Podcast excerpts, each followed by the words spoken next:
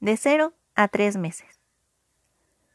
Esta presenta la memoria implícita, es decir, aquello que registra y almacena la información de un modo no consciente, memoria inconsciente, y que será la responsable de la información en el niño de modelos mentales posteriores, que podrá utilizar más adelante.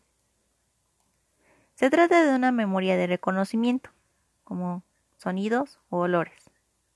Un ejemplo de ello es que son capaces de reconocer la voz de la madre o de algún familiar muy cercano, a pesar de que me falta evolucionar y poder catalogar los recuerdos y ubicarlos en el tiempo adecuado.